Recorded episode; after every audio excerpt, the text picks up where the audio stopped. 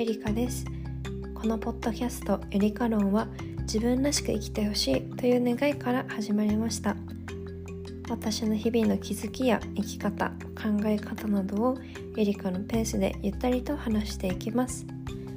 そして今回は約1年ぶりぐらいのレコーディングになりました、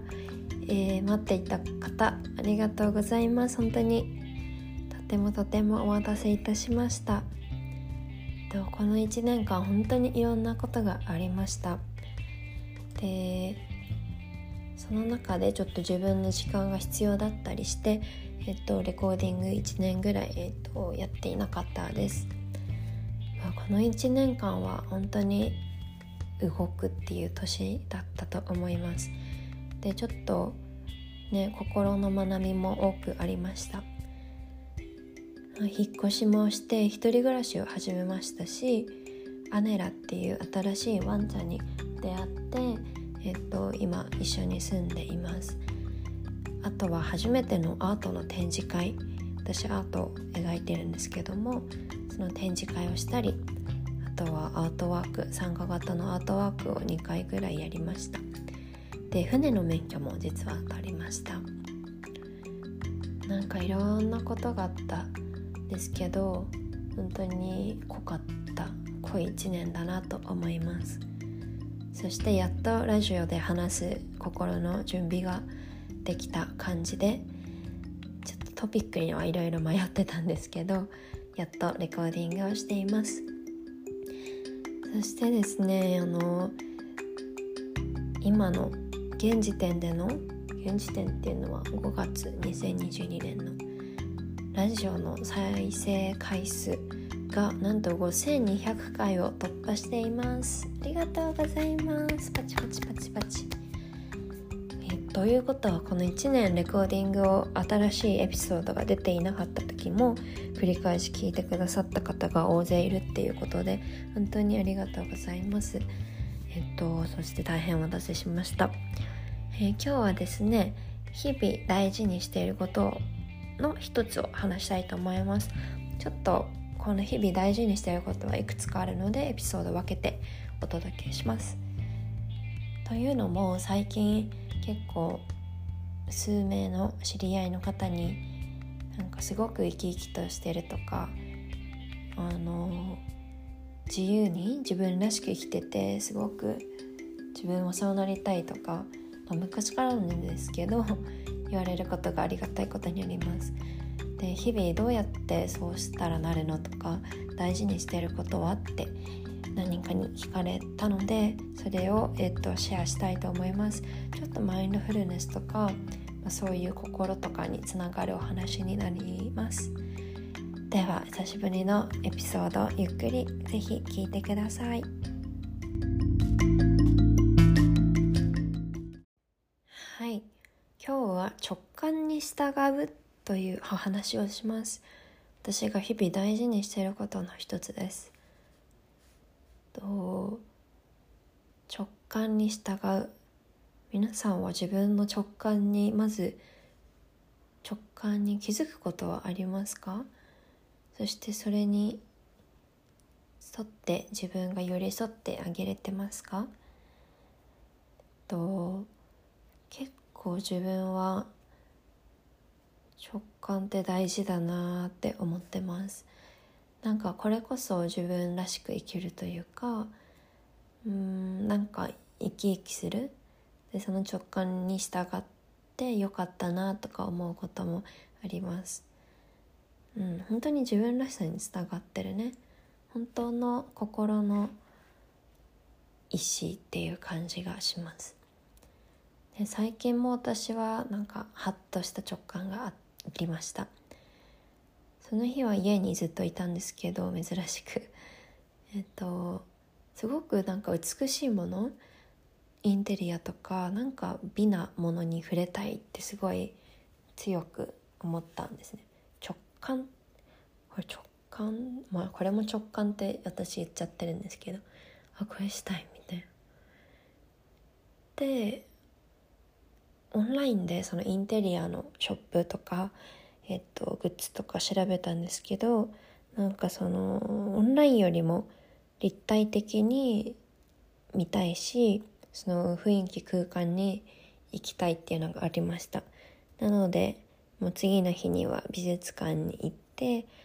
美しいものに触れてもう脳がふわーっと気持ちよくなる感覚がありました。あ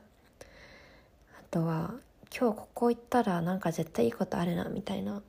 のもたまにあってそのエリア場所に行くとあなんか久しぶりに友達に遭遇？もう何年ぶり以上の人たちと遭遇したり、まあ、それから、まあ、それが再会となってお話しするようになったりみたいななんかばったりっていうのはよくある感じがします。うん、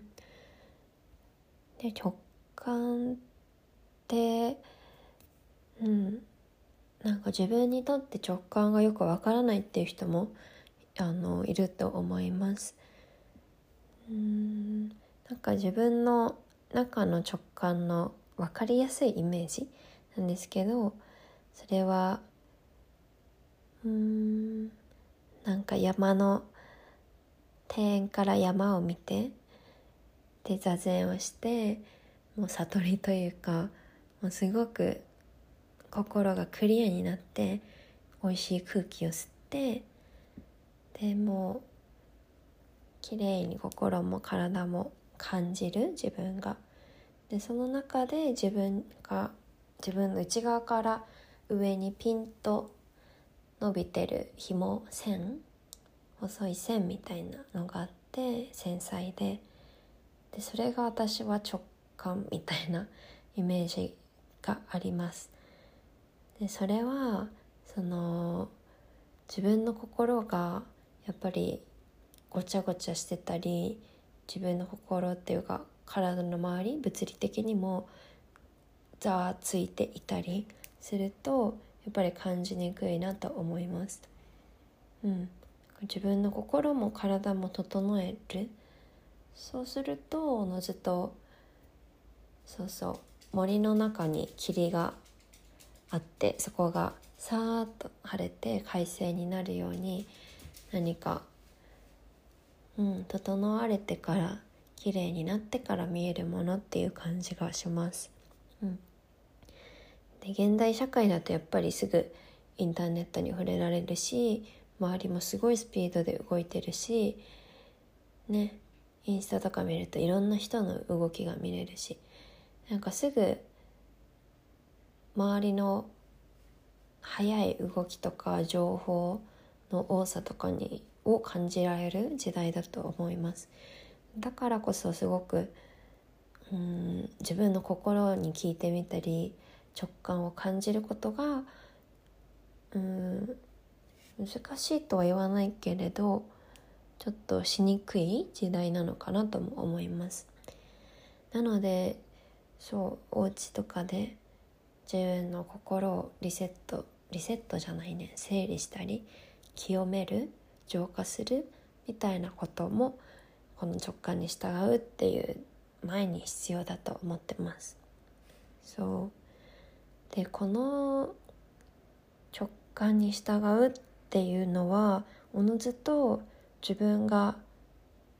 ベストだと思っていることをすること自分のベストに沿って生きていくっていうことにつながるとちょっと感じました。話してて。うん。ベストっていうといろんな捉え方があると思うんですけど自分にとってのベストっていう意味です。で本当にそれは自分らしく生きるっていうとこにもつながるし絶対後悔しない自分のベストっていうのかな？道？うん道だね。自分の道であると思います。直感に従うことで。うん、例えば2つの大きい道岐路があったとしてなんかうんって思う方とあこれはこっちの方がワクワクするかもみたいな感じだったらワクワクする方に分かりやすく言うとですね進んだ方がやっぱり楽しいと思うし何かそこで難しいことがあったり壁に立ちはだ壁が立ちはだかったり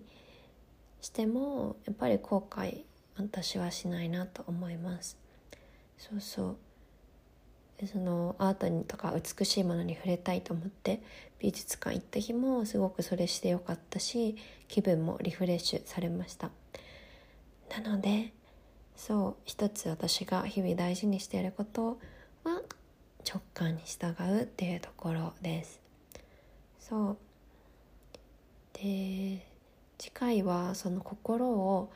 きれいに整えるっていうところをお話ししたいと思います。はい。私は茶道とかあの今はピラティスとか習い事をしていてそれもすごい頭も心も浄化されるんですが、まあ、他にも心を整える方法について日々大事にしていることも含めシェアしたいと思います。